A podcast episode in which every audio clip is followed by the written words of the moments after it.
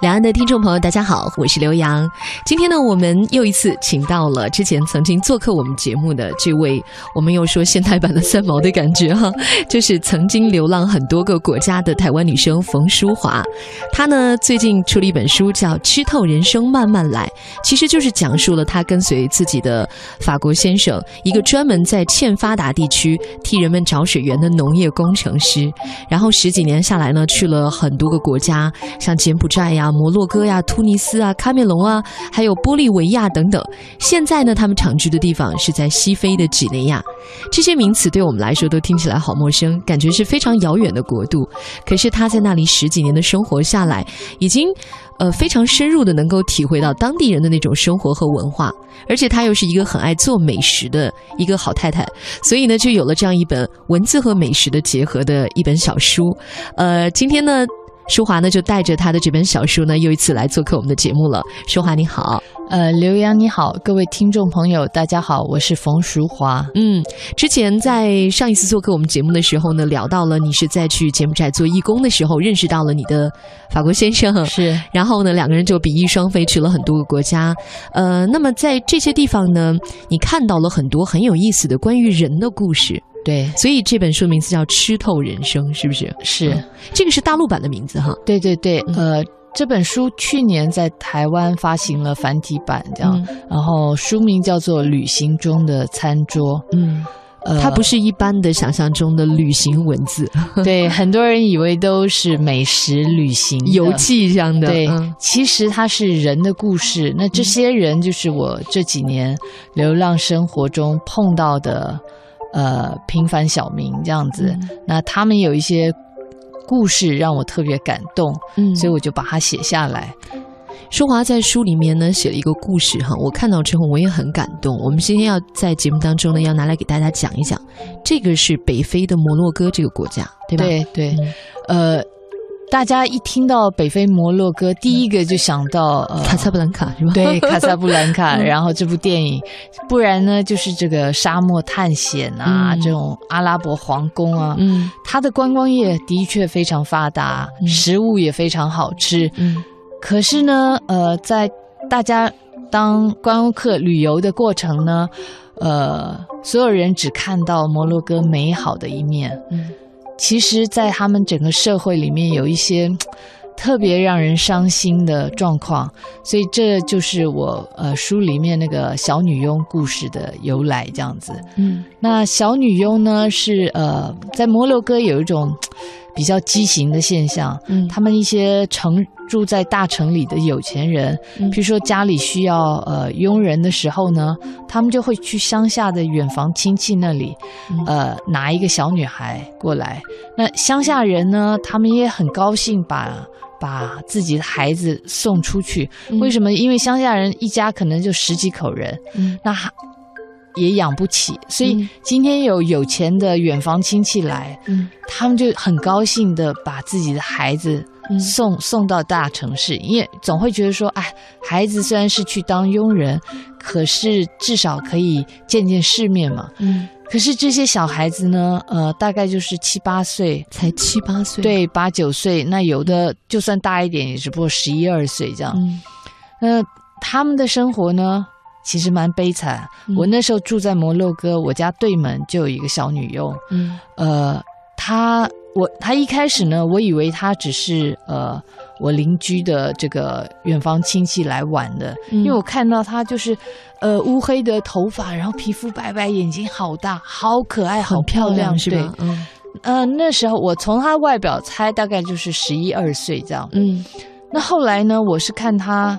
从我们家客厅正好可以看到对门邻居的这个，呃，我们是两栋楼嘛，嗯，那我可以看到他们家的厨房，嗯，跟小孩子的房间，嗯，我就看哇，原来这个小孩子不是来玩的，嗯，她她是小女佣，所以她每天就在厨房里清扫这样子，然后做三餐，然后呢，那呃，我们对面邻居。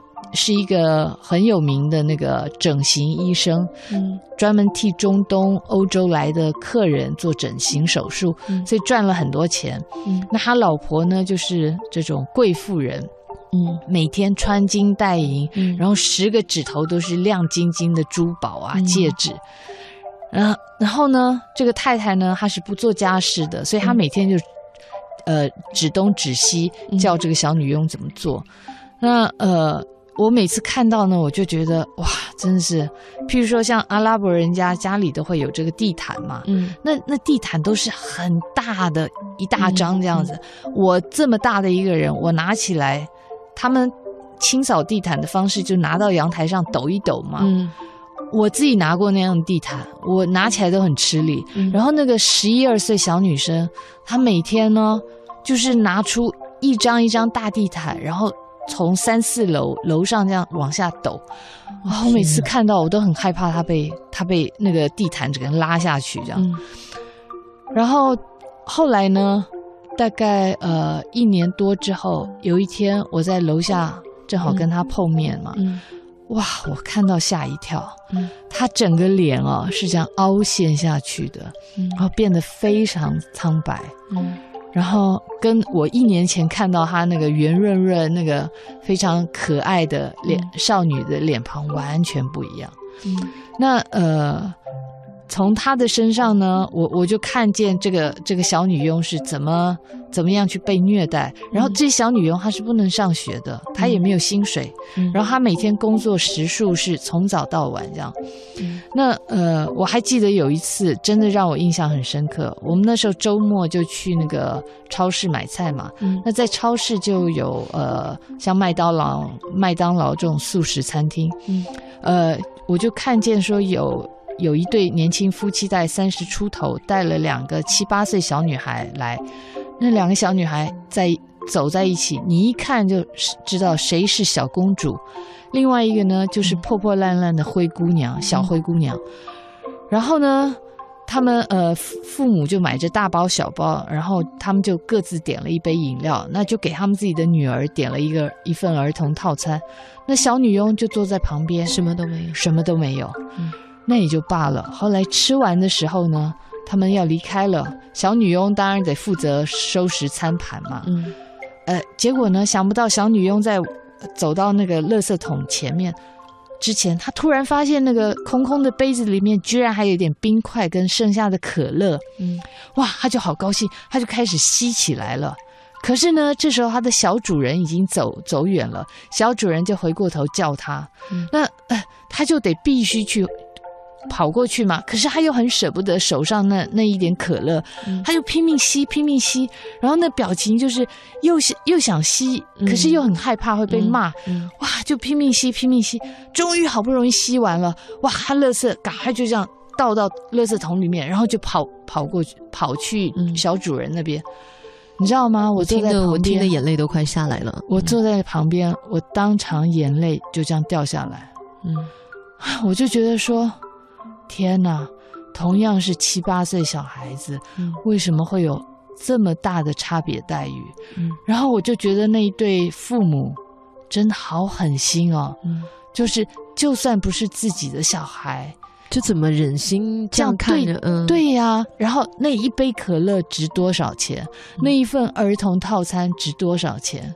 嗯，给给小女佣买一杯可乐，买一份儿童套餐，这么难吗？嗯。所以，所以我后来回去之后，我就把整个当时的心情，嗯，然后我看见的这两个小女佣的故事，我就把他们写下来了。嗯，这就是在书中啊提到了这个小女佣，哎，就是我觉得听起来很沉重啊，就是跟我们的生活差距这么大，就是你会感觉到这个世界上还会有一些人，他生活的这么凄惨。是。对，而且，嗯，我觉得最可怜的是，呃，这些人他们是手无缚鸡之力，就像这个我我认识这两个小女佣，嗯，他们没有办法去争取自己的权益，嗯，然后呃，这个国家这个社会也没有人替他们考虑，嗯，然后他们的爸爸妈妈呢，也没有办法保护他们，就是因为就非常无助和绝望的这样一种状态，对。嗯，所以呃，我写这个故事的目的呢，就是想要我没有办法去改变小女佣的现况。嗯，只是我希望把这样的事情讲出来，然后让更多的人能够看到。就是说，在在在我们觉得是旅游天堂这个背后呢，其实有一些很残忍的事情。那也希望说，呃，大家可以多多关心这些。中下层，嗯，然后我们看不到的人，他们的生活。